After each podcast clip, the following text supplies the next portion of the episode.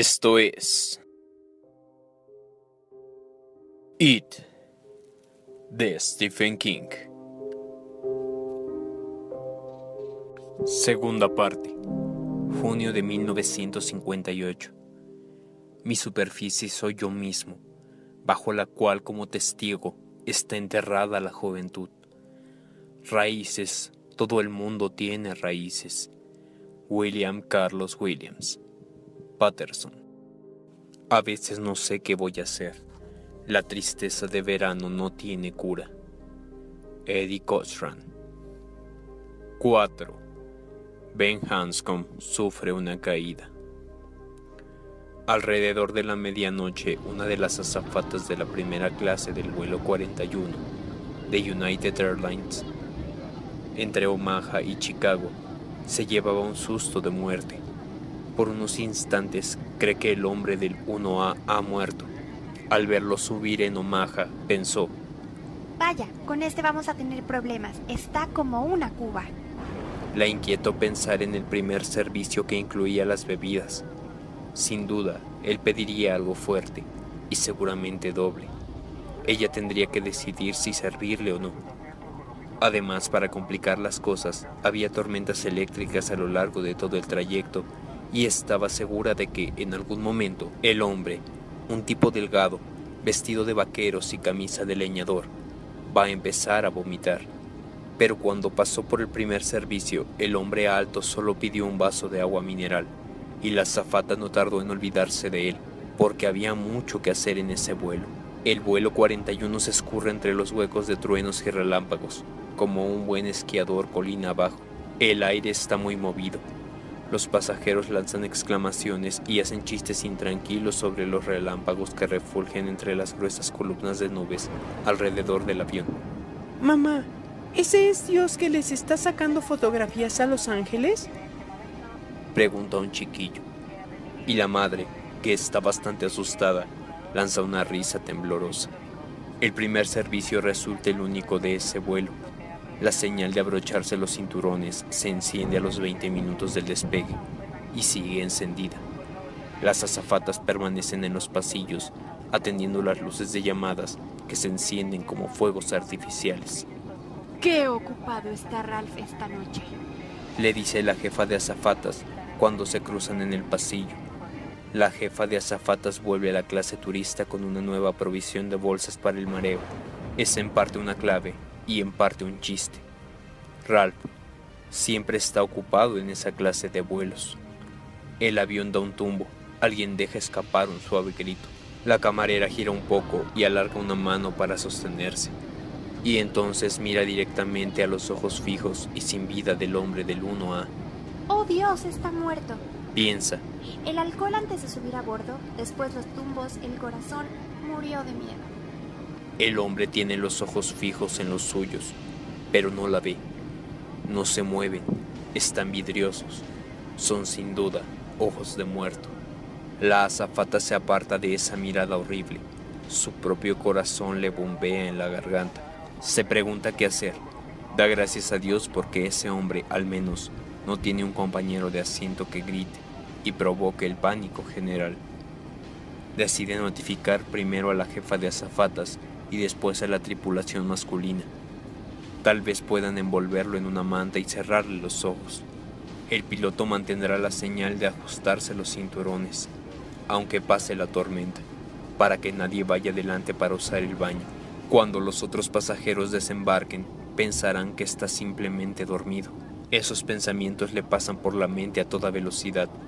Gira hacia atrás para confirmarlos con una mirada. Los ojos muertos, ciegos, se fijan en ella. Y entonces el cadáver toma su vaso de agua mineral y bebe un sorbo. En ese momento el avión vuelve a dar un brinco. Se inclina y el pequeño grito de la azafata se pierde en otros gritos de miedo más estentóreos. Entonces el hombre mueve los ojos. No mucho, pero lo suficiente para que ella comprenda. Está vivo y la mira. Y ella piensa. Por Dios, cuando subió pensé que tenía alrededor de 55 años, pero no se acerca ni remotamente a esa edad, a pesar de las canas. Se le acerca aunque oye el campanilleo impaciente de las llamadas detrás de ella. Ralph está ocupado, por cierto. Tras un aterrizaje perfecto en O'Hare, 30 minutos después, las azafatas tirarán 70 bolsitas llenas. ¿Algún problema, señor? Pregunta sonriendo. La sonrisa parece falsa e irreal. Ninguno, todo bien, dice el hombre. Ella echa un vistazo al ticket de primera clase puesto en la ranura del respaldo y ve que se llama Hanscom. El vuelo es un poco movido, ¿verdad? Creo que tiene bastante trabajo. Por mí no se preocupe, estoy. Le dedica una sonrisa espantosa, una sonrisa que hace pensar en espantajos aleteando en muertos campos de otoño. Estoy perfectamente. Se lo veía algo decaído. Estaba pensando en los viejos tiempos, dice él. Esta noche acabo de darme cuenta de que existen cosas tales como los viejos tiempos. En lo que a mí respecta, más campanillas. ¡Azafata! llama a alguien nervioso. Bueno, si está seguro de que se siente bien. Pensaba en un dique que construí con unos amigos míos, dice Ben Hanscom. Los primeros amigos que tuve, creo. Estaban construyendo el dique cuando... Se interrumpe sobresaltado y ríe en una risa franca, casi despreocupada como la de un niño. Suena muy extraña en ese avión sacudido. Cuando les caí encima, casi literalmente es lo que hice. De cualquier modo estaban haciendo un desastre con ese dique, lo recuerdo. ¡Azafata! Disculpe, señor, debo seguir con mis rondas. Sí, por supuesto. Ella se aleja deprisa, feliz de liberarse de esa mirada mortífera, casi hipnótica. Ben Hanscom vuelve la cabeza hacia la ventanilla y mira hacia afuera. Se enciende un relámpago dentro de las gruesas nubes de tormenta. 14 kilómetros estribor. En el tartamudeo de luz, las nubes parecen grandes cerebros transparentes, llenos de malos pensamientos. Se palpa el bolsillo del chaleco, pero los dólares de plata han desaparecido. De sus bolsillos a los de Ricky Lee, de pronto lamenta no haberse quedado con ninguno. Tal vez le habría sido útil. Siempre era posible, por supuesto, ir a un banco cualquiera, al menos cuando uno no estaba dando tumbos a ocho mil metros de altitud y conseguir un puñado de dólares de plata, pero no se podía hacer nada con esos malos sándwiches de cobre que el gobierno trataba de hacer pasar por monedas de verdad. Y tratándose de hombres lobo, vampiros y todas esas cosas que deambulaban a la luz de las estrellas, lo que hace falta es plata, plata verdadera. Hace falta plata para detener a un monstruo. Hace falta... Cerró los ojos. El aire alrededor de él estaba lleno de campanillas. El avión se mecía y daba tumbos, y el aire estaba lleno de campanillas. Campanillas. No, campanadas. Eran campanadas. Era la campanada, la reina de todas las campanadas, la que se esperaba durante todo el año. Una vez la escuela perdía su novedad, como siempre ocurría al terminar la primera semana. La campana, la que indicaba otra vez la libertad, la apoteosis de todas las campanas escolares. Ben Hanscom, sentado en su butaca de primera clase, suspendido entre los truenos a ocho mil metros de altura, vuelve la cara hacia la ventanilla y siente que la muralla del tiempo se vuelve súbitamente muy delgada. Se ha iniciado una especie de terrible y maravillosa peristalsis. Piensa, Dios mío, estoy siendo digerido por mi propio pasado. Los relámpagos juegan caprichosamente sobre su cara y aunque él no lo sabe, el día acaba de cambiar.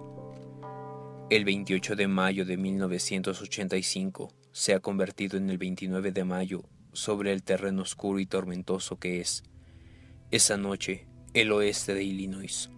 Los agricultores, con la espalda dolorida por la siembra, duermen como benditos allá abajo, soñando sus sueños de mercurio y quién sabe qué cosas se mueven sus graneros, sus sótanos y sus sembrados, mientras se encienden los relámpagos y resuenan los truenos. Nadie sabe eso, solo se sabe que hay potencia liberada en la noche, que el aire está loco por la electricidad de la tormenta, pero hay campanas a ocho mil metros de altitud. Cuando el avión sale otra vez al cielo despejado y su movimiento se estabiliza, son campanas, es la campana, mientras Ben Hanscom duerme. y mientras duerme, la muralla entre el pasado y el presente desaparece por completo.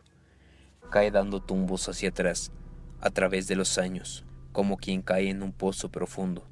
El viajero del tiempo de Wells, que cae con una palanca rota en la mano, abajo, abajo, hasta la tierra de los Morlocks, donde hay máquinas que bombean y bombean en los túneles de la noche. Es 1981, 1977, 1969 y de pronto está en junio de 1958. Brilla el sol en todas partes, y detrás de los párpados soñolientos las pupilas de Ben Hanscom se contraen a la orden de su dormido cerebro, que no ve la oscuridad tendida sobre Illinois, sino el brillante sol de un día de junio en Derry, Maine, hace 27 años. Campanas, la campana, la escuela, la escuela sí 2. Acabó. La campana retumbó en los pasillos de la Escuela Municipal de Derry, un gran edificio de ladrillo de Jackson Street. A su tañido, los niños del quinto curso donde estaba Ben Hanscom lanzaron un espontáneo grito de alegría. Y la señora Douglas, que solía ser la más estricta de las maestras, no hizo gran esfuerzo alguno por acallarlos.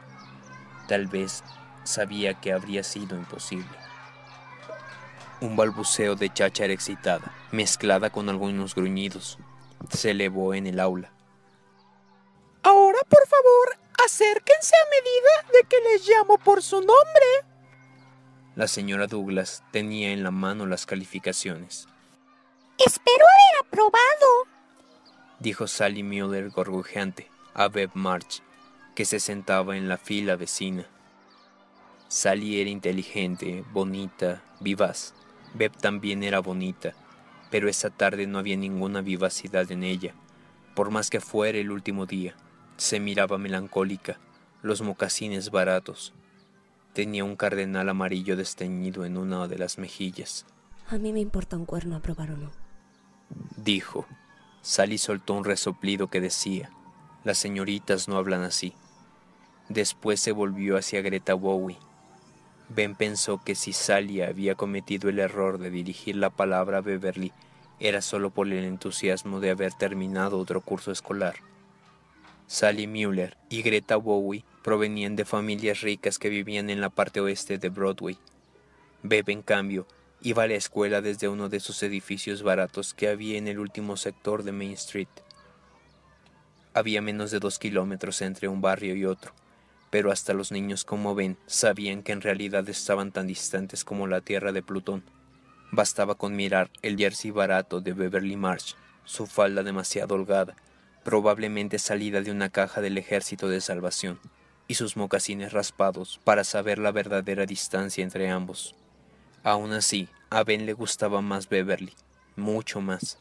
Y Sally y Greta llevaban ropas bonitas y probablemente se hacían la permanente o algo así cada mes, pero eso en su opinión no cambiaba los hechos básicos.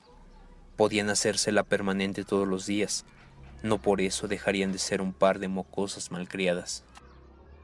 Beverly en su opinión era más simpática y mucho más bonita, aunque él no se habría atrevido a decírselo ni en un millón de años. Sin embargo, en lo más crudo del invierno, cuando la luz del sol parecía un tenue amarillo, como un gato acurrucado en el sofá, Mientras la señora Douglas dictaba sus matemáticas, leía preguntas sobre la lectura o hablaba de los yacimientos de zinc en Paraguay. En esos días en los que las clases parecían interminables y no importaban que terminaran o no porque todo el mundo fuera, era nieve medio derratida. En días como esos Ben solía mirar a Beverly de soslayo. Probablemente se había enamorado de ella y por eso pensaba siempre en Beverly cuando los Penguins cantaban por radio, Ángel de la Tierra, querida mía, te amo sin cesar. Sí, era estúpido, pero no importaba, porque él jamás se lo diría. Pensó que los muchachos gordos tal vez solo se les permitía amar a las niñas bonitas secretamente.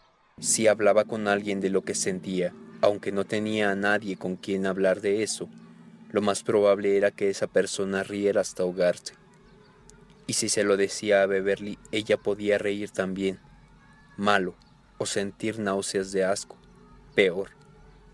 Paul Anderson, Carla Bourdieu, Greta Bowie, Calvin Clark, Sissy Clark.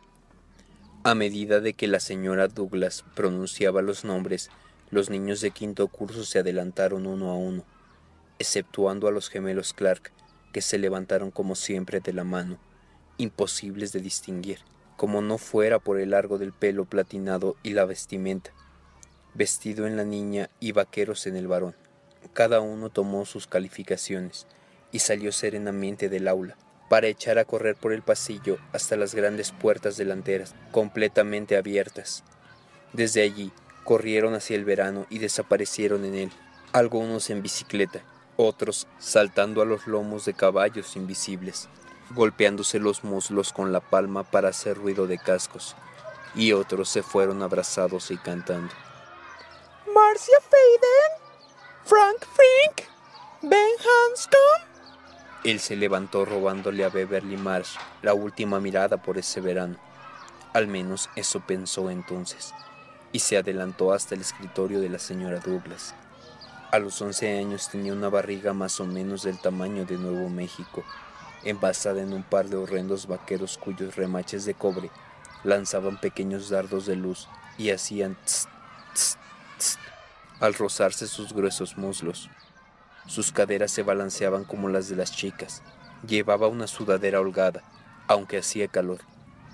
Casi siempre usaba sudaderas holgadas, porque su pecho le daba una terrible vergüenza. Así había sido desde el primer día de clase, tras las vacaciones de Navidad. Al verlo con una de las camisas nuevas que le había regalado su madre, Belch Hoggins, un niño de sexto grado, había graznado. ¡Eh, miren! ¡Miren lo que trajo Santa Claus a Ben Hanscom! ¡Un buen par de tetas! Belch había estado a punto de sufrir un colapso por lo gracioso de su ingenio. Otros rieron. Si ante Ben se hubiera abierto un agujero hacia el submundo, él se habría dejado caer silenciosamente, o tal vez con un leve murmullo de gratitud. Desde ese día usaba sudaderas. Tenía cuatro. Era una de las pocas cosas en las que conseguía imponerse a su madre.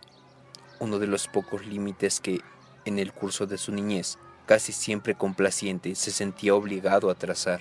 Si ese día hubiera visto a Beverly March riendo como los otros, sin duda habría muerto.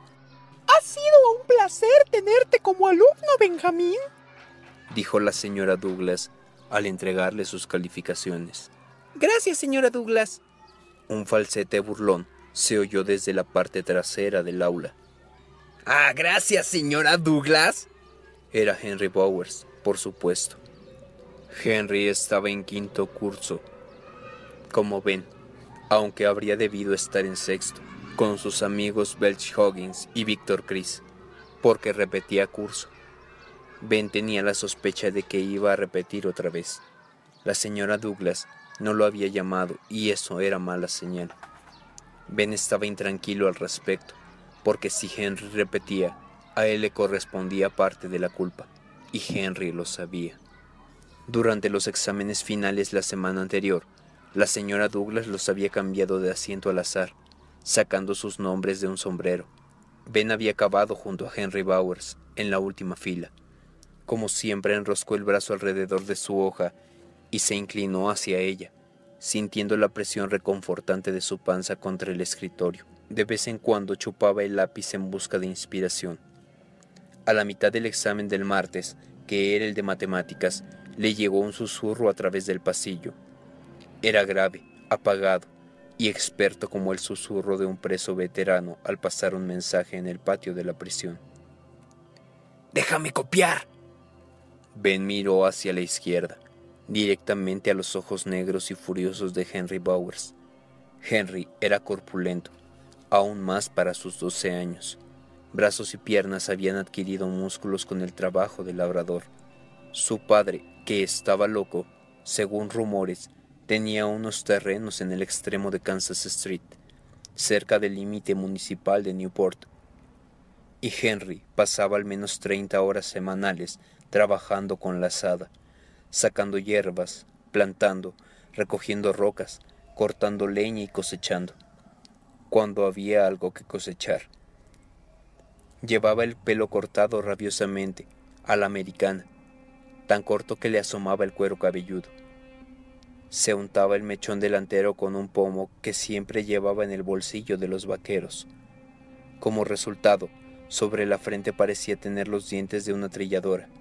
Resumaba siempre olor a sudor y a goma de mascar con sabor a frutas.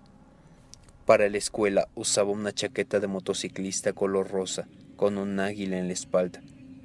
Cierta vez uno de cuarto grado tuvo la mala idea de reírse de aquella chaqueta. Henry se arrojó sobre el pobre diablo, ágil como una comadreja, y le propinó un doble puñetazo con una mano sucia de trabajar. El chico perdió tres dientes. A Henry le dieron dos semanas de vacaciones. Ben había abrigado la esperanza, la esperanza difusa, aunque ardiente, del pisoteado y aterrorizado, de que lo expulsaran en vez de suspenderlo. No tuvo suerte.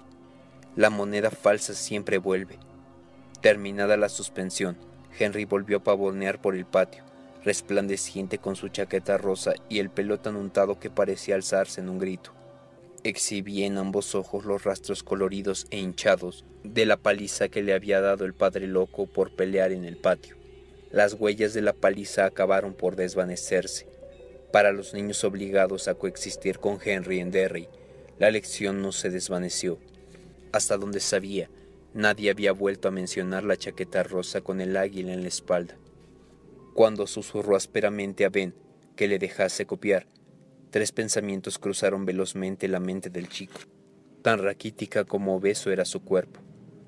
El primero era que, si la señora Douglas pescaba a Henry copiando en su examen, lo suspendería a los dos. El segundo, que si no le dejaba copiar, Henry lo atraparía después de clase y le atizaría el famoso puñetazo doble, probablemente mientras Hoggins lo sujetaba por un brazo y Chris por el otro. Esos eran pensamientos de niño, lo que no era nada sorprendente, porque él era un niño. El tercero y último fue más sofisticado, casi adulto. Tal vez me coja, sí, pero tal vez pueda mantenerme fuera de su alcance durante la última semana de clase. Estoy bastante seguro de que puedo, si me esfuerzo. Y durante el verano él se olvidará, creo. Sí, es bastante estúpido. Si le suspenden en este examen, tal vez repita otra vez. Y si repite, yo me adelantaré. Ya no estaremos en la misma aula. Iré a la secundaria antes que él. Podría verme libre. Déjame copiar, susurró Henry otra vez. Sus ojos negros echaban chispas exigentes. Ben negó con la cabeza y cerró más el brazo en torno a su examen. Ya te cogeré, gordo, susurró Henry. Hasta ese momento su hoja estaba en blanco, aparte del nombre. Estaba desesperado. Su padre lo iba a matar. Si no me dejas copiar, ya verás lo que te hago. Ben volvió a negar con la cabeza, con un estremecimiento de papada. Estaba asustado pero también decidido. Se dio cuenta de que por primera vez en su vida había decidido conscientemente mantener una actitud, y eso también lo asustó, aunque no supo exactamente por qué. Pasarían largos años antes de que lo comprendiera, pero era lo frío de su cálculo, la cuidadosa y pragmática contabilización del costo, con sus insinuaciones de madurez, lo que le asustaba más que el propio Henry. A Henry con suerte podría esquivarlo, la madurez en que probablemente pensaría de ese modo casi siempre, tarde o temprano, acabaría por atraparlo. No quiero oír murmullos, había dicho la señora Douglas en ese momento. El silencio reinó en los diez minutos siguientes. Las jóvenes cabezas permanecían estudiosamente inclinadas sobre las hojas que olían a tinta de mimeógrafo. De pronto, el susurro de Henry flotó una vez más a través del pasillo, bajo, apenas audible, escalofriante en la tranquila seguridad de su promesa. Date por muerto, gordo. Esto fue It de Stephen King. No olvides seguirnos en nuestras redes sociales. Las encontrarás en la parte de la descripción. Recuerda regalarnos un like, suscribirte, compartirlo con tus amigos y darle clic en la campanita de acá arriba para que te lleguen las notificaciones de cuando subimos un video.